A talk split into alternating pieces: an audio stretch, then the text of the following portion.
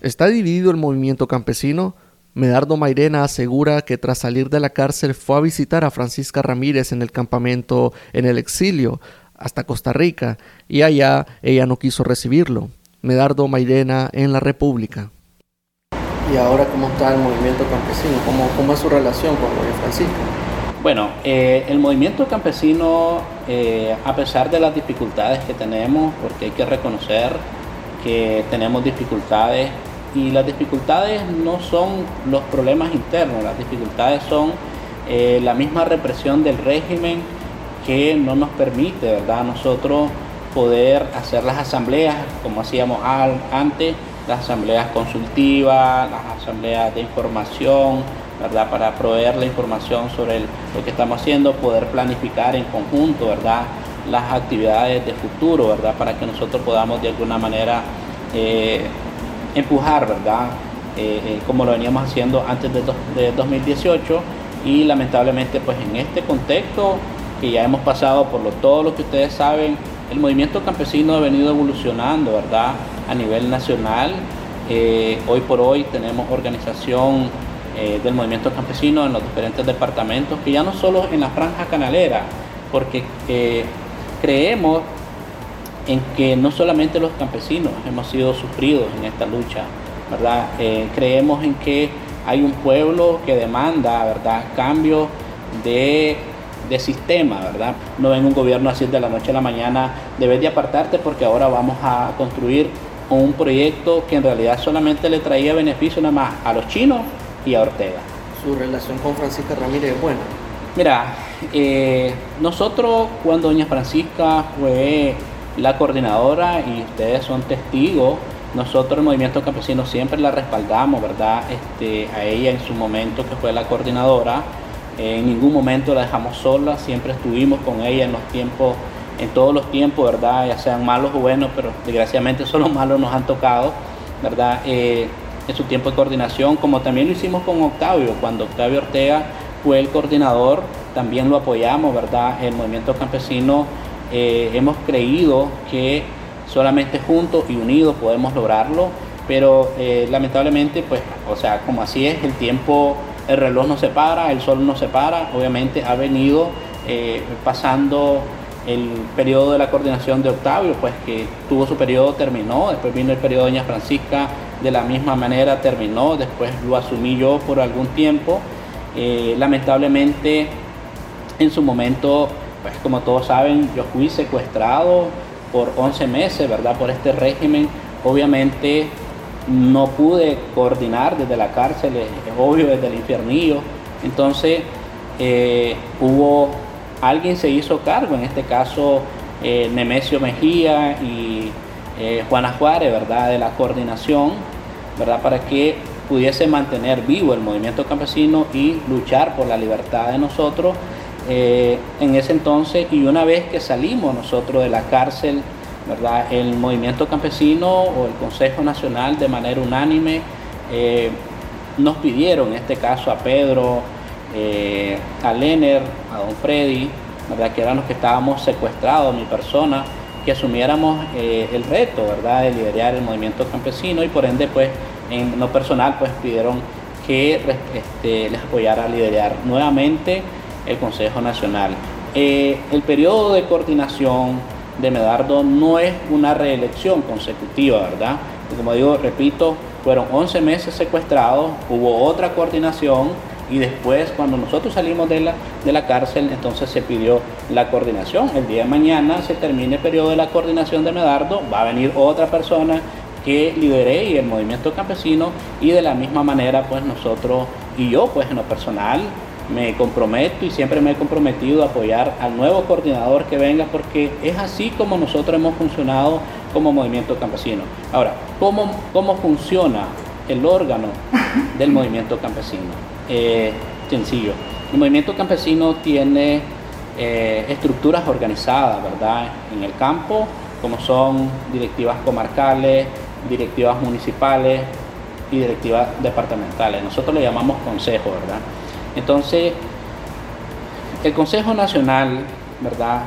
Eh, es como, como, como es el nacional, de manera interna hacen la, selección, ¿verdad? ¿Quién va a ser el que va a liderar el Consejo Nacional, ¿verdad? Pero obviamente siempre nosotros hacemos asamblea en los territorios, ¿verdad? Ya sea asamblea con los líderes, ¿verdad? Cuando tengamos que tomar alguna decisión, ¿verdad? Ya sea consultiva, pero también hacemos asamblea informativa. Entonces en ese momento nosotros recopilamos, ¿verdad? De alguna manera eh, el sentir de cada uno de ellos su propuesta en base a lo que hemos vivido. Y asimismo nosotros tratamos de formular nuestra estrategia, ¿verdad?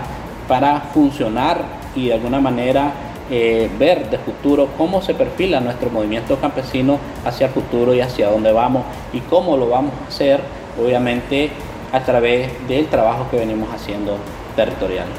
Eh, dice pues, que no es una reelección porque cuando usted estaba preso, pues realmente no pudo, no pudo este, dirigir el movimiento. Sin embargo, para que usted volviera a agarrar el cargo de nuevo, tuvieron que modificar los estatutos, tengo entendido.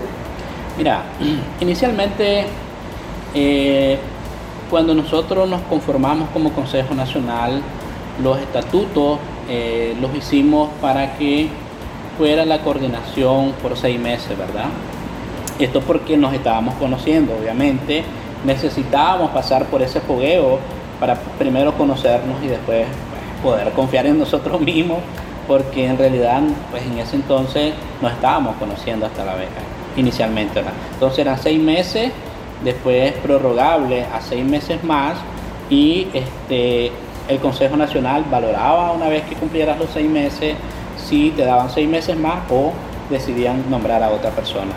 en, su, en ese momento nosotros dijimos, pues una vez que nos conozcamos, ¿verdad? Entonces podemos ampliar el periodo pero ya conocemos a las personas, ¿verdad? Que exactamente hemos pasado, como dicen, una, una prueba en esto, pues. Y la prueba es si en realidad defendés los intereses del movimiento campesino, si en realidad sos leal al movimiento campesino o de repente se ventilan otros intereses, como por ejemplo eh, lo que pasamos en el 2016, ¿verdad? Este, en el 2016 hubieron muchas propuestas, ¿verdad?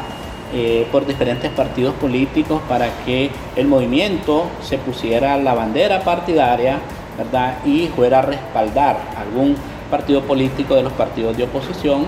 Y en ese entonces pasamos, como dicen, el fogueo, ¿verdad? Por ejemplo, muchos nos mantuvimos con la lealtad al movimiento campesino desde, desde, en ese entonces, pero hubieron algunos que no, pues hubieron algunos que sí prefirieron ser candidatos a diputados y el reglamento dice claro, una vez que seas candidato para ocupar un espacio público, debes de renunciar al Consejo Nacional. No dice el movimiento campesino, ¿verdad? Ni a la lucha.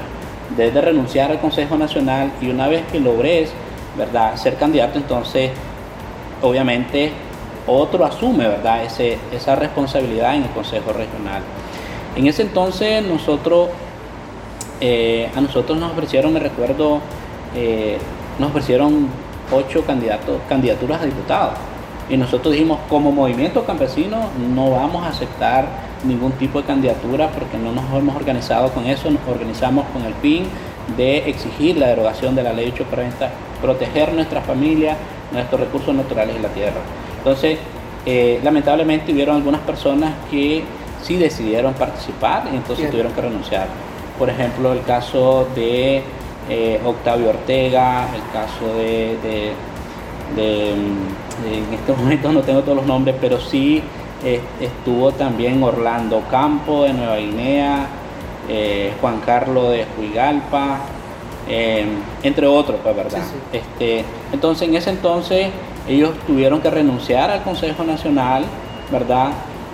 para ir a una candidatura pero este, lamentablemente también al final les quitaron la personería jurídica, eh, ya no participaron en, la, contienda electoral, luego regresaron a continuar su lucha, ¿verdad? Pero ya en ese entonces cuando ellos regresaron, pues obviamente nosotros pues nos reestructuramos de nuevo con el fin de mantener que nuestro movimiento campesino ni se, ni se politizara ni se quedara este, pegado a un partido político. No, tranquilo, estoy haciendo Yo pensé que me estaba parando.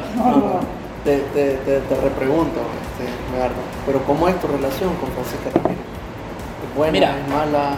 Mira, tal vez no es buena, no es mala. Considero regular. Eh, lamentablemente, eh, como te dije, pues ella está en el exilio, ¿verdad? Y, y el hecho que hay muchos como ella, pues hay muchísimos líderes, ¿verdad? Que están en el exilio. Cuando nosotros tuvimos secuestrados, eh, pasó como un terremoto, ¿verdad? Por nuestro Consejo Nacional, lamentablemente. ¿Y por qué pasó ese terremoto? Obviamente porque ya estábamos cinco integrantes del Consejo Nacional secuestrados por el régimen. Obviamente se necesitaba que el Consejo Nacional se reestructurara de alguna manera. Ya, o sea, ya era una que daba criterio de los líderes del movimiento si lo hacían de manera interina o los nombraban pues para que de alguna manera el movimiento continuara atendiendo las demandas del movimiento y sobre todo porque había una gran cantidad de liderazgos que tuvieron que irse al, al exilio a diferentes partes, diferentes países del mundo. Entonces, en ese entonces, pues yo era uno de los que pensaba desde la cárcel, creo que doña Francisca tiene eh, la experiencia, ¿verdad?, para, para, para que asuma la coordinación y que el movimiento pues no se caiga, lamentablemente en ese entonces, y digo esto, ¿verdad?, porque es lo que me dijeron una vez que yo salí, este, em, de que pues hubieron algunos que tuvieron que irse a diferentes partes del mundo a exiliarse por la persecución, pero algunos también se quedaron en Nicaragua, pero de alguna manera pues también eran perseguidos y, y no podían este, participar en asamblea, pues tal vez algunos corrieron el riesgo, ¿verdad?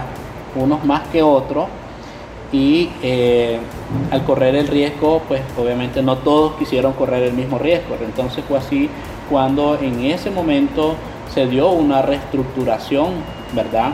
Para poder mantener el Consejo Nacional y tratar de hacer pues lo que se pudiera por defender los derechos de los campesinos en la trinchera que se pudiera, porque en realidad muchas veces aquí no se hace lo que uno quiere, sino lo que uno puede, ¿verdad? Entonces, en ese entonces doña Francisca no participó, ¿verdad? En las asambleas, desconozco las razones porque yo fui a visitarla hasta el campamento donde ella está, lamentablemente no me recibió y pues me dio eh, tristeza de alguna manera porque nosotros siempre la vimos a ella cuando ella estuvo de coordinadora como parte de nuestra familia y Nicaragua entero le conta de que nosotros siempre estuvimos eh, en toda convocatoria que ella hizo como coordinadora, ¿verdad? Este, hasta el momento desconocido las razones porque pues nosotros nos alegraba escuchar eh, cuando la familia llegaba a visitarnos a la cárcel y decían están pidiendo la libertad de ustedes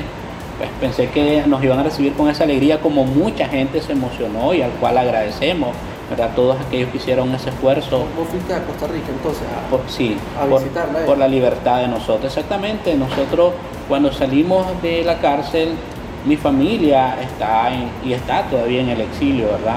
En ese entonces, después de que nosotros tratamos de ubicarnos aquí en Nicaragua, porque lo que nosotros pretendíamos en ese entonces, continuar nuestra lucha, pero nosotros dijimos, si hay una estrategia, ¿verdad?, que se haya construido, ya sea en la Alianza Cívica o en el movimiento campesino, ¿verdad? Nosotros vamos a apoyar esa estrategia porque lo que necesitamos nosotros es ejercer presión porque traemos un compromiso desde la cárcel de luchar por la libertad del resto de los presos políticos y nosotros dijimos desde adentro no vamos a descansar hasta que se haya liberado el último preso político y por eso nos mantenemos. Pero en ese entonces, eh, al ver que la Alianza Cívica no tenía una estrategia, ¿verdad?, contribuida, que era donde nosotros éramos parte de esa alianza, entonces nosotros decidimos, hombre, vamos a ver si en el exilio, donde están nuestros hermanos de lucha, nuestros guerreros, que, que de alguna manera estuvieron, mantuvieron la resistencia en las calles, vamos a, ver pues si lo mejor de ahí. Y en ese entonces yo pensé en Doña Francisca, ¿verdad? Yo estuve eh, en Costa Rica, nos reunimos con muchísima gente de lucha eh, y llamamos desde, desde el exilio eh, a la unificación de todos los sectores, porque si nos encontramos que el exilio este, hay diferentes movimientos, imagínate que hay más de 200 movimientos eh, solamente en Costa Rica, pues, y entendemos la manera de organizarse pues la manera que pudieron ellos subsistir en el exilio de alguna manera organizada. Entonces nosotros hicimos el llamado de que todos los movimientos nos pudiéramos unificar en el exilio y pues la esperanza de nosotros es que a lo mejor pudiese haber una estrategia de lucha para nosotros dijimos pues si, si la estrategia está en el exilio pues nosotros vamos a apoyar el exilio y de alguna manera vamos a empujar nuestra lucha pero al no encontrar nosotros la estrategia y hicimos el llamado, miramos eh, mucha eh, diferencia entre muchos movimientos y como un poquito complicado el conseguir la unificación pues, del exilio, no, no imposible, ¿verdad?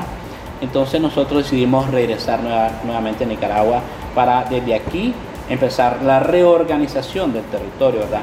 Pero en ese encuentro con los exiliados, yo fui a visitar a Doña Francisca casi 300 kilómetros, ¿verdad? Eh, con mucho entusiasmo, con el espíritu de ver si de alguna manera eh, mi propuesta que yo llevaba era, hombre, busquemos cómo eh, unificar el exilio, ¿verdad? Para que podamos nosotros seguir enfrentando nuestra lucha. Lamentablemente no me recibió, entonces pues yo me vine obviamente decepcionado y eso me hizo pues regresar nuevamente a Nicaragua y este, empezar a reorganizar lo que es lo que estamos haciendo en este momento, reorganizándonos. ¿Por qué reorganizándonos? No es que nosotros estemos obviando los liderazgos territoriales que tuvieron que irse al exilio, sino porque necesitamos tener la comunicación con la base y estar también denunciando las violaciones de derechos humanos que se dan en el campo. Y eso es lo que hemos venido haciendo todo este tiempo. Además de reorganizarnos, también hemos venido denunciando eh, documentando las violaciones de derechos humanos de los campesinos, como los asesinatos de manera selectiva, los secuestros que aún continúan hasta este momento, para este, denunciarlo ante las instancias nacionales, pero también a las instancias internacionales al cual nosotros le hacemos con soporte. Antes de 2018 este, fui a varias de estas marchas de ustedes, me recuerdo una que en las comunidades del Dorado, Dorado 1, 2 y 3, una marcha grande ya, ya fueron ya casi las últimas, creo yo, antes de 2018.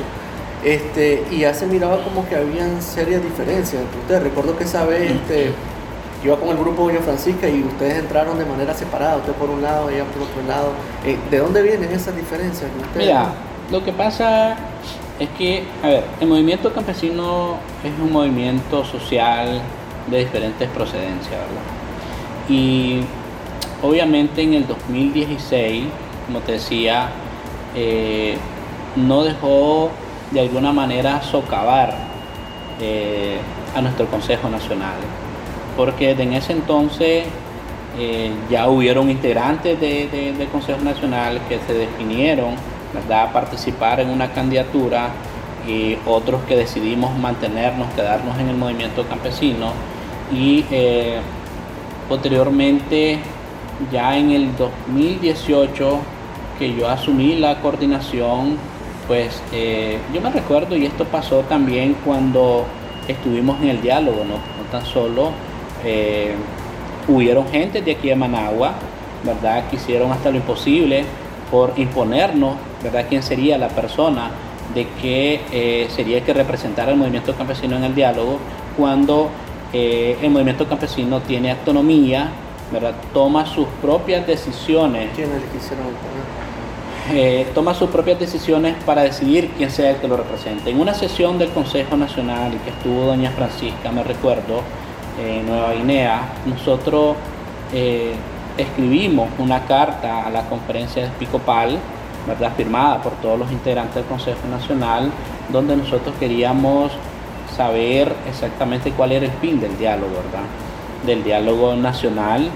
Y en esa propuesta eh, dijeron si hay el espacio, la oportunidad para que nosotros podamos también discutir el tema de, del movimiento campesino, pues nosotros decidimos desde ese entonces la misma propuesta, nosotros estaríamos dispuestos que nos represente, en este caso eh, mi persona, ¿verdad? Fue una decisión del Consejo Nacional, eh, posteriormente pues nos supimos, ¿verdad? Por algo otras personas, de que incluso pues me recuerdo en la el día que nosotros hicimos el lanzamiento de la Alianza Cívica, todavía ese día hubo un grupo de jóvenes, ¿verdad?, donde eh, habían hecho una encuesta, donde decía la encuesta en las redes sociales que si el diálogo se daba, sí estarían de acuerdo que doña Francisca participara en la, en la coalición, perdón, en, el diálogo. Entonces, en ese entonces eh, llegaron y la presentaron ahí, pues yo, qué bien, pues, porque me alegra que los jóvenes se tomaron la molestia de hacer una encuesta para que el movimiento campesino tuviera su representación. En este caso, eh, hubieron otras personas que impulsaron ese, proceso porque de alguna manera, al parecer, no era este, para la gente de Managua, no era bien visto mi persona para que sea el que representara un movimiento tan importante como el movimiento campesino. Y cuando los jóvenes llegaron, hicieron la presentación, yo les agradecí a ellos porque en realidad creo que ellos actuaron de buena fe ¿verdad? Les agradecía a ellos por el esfuerzo que hicieron de tomarse la molestia de que el movimiento campesino tuviera su representación. Yo les dije, les agradezco porque se hayan tomado la molestia, pero quiero también que sepa como información de que el Consejo Nacional o el movimiento campesino ya delegó una persona para que sea quien represente al movimiento campesino en el diálogo nacional. Exactamente en ese entonces me preocupó de alguna manera, pues porque sí, después nosotros hemos estado investigando qué fue lo que pasó y en realidad hubo, hubo, intención de algunos políticos, ¿verdad? Que eh, lo que pretendían era de alguna manera eh, maniobrar, ¿verdad?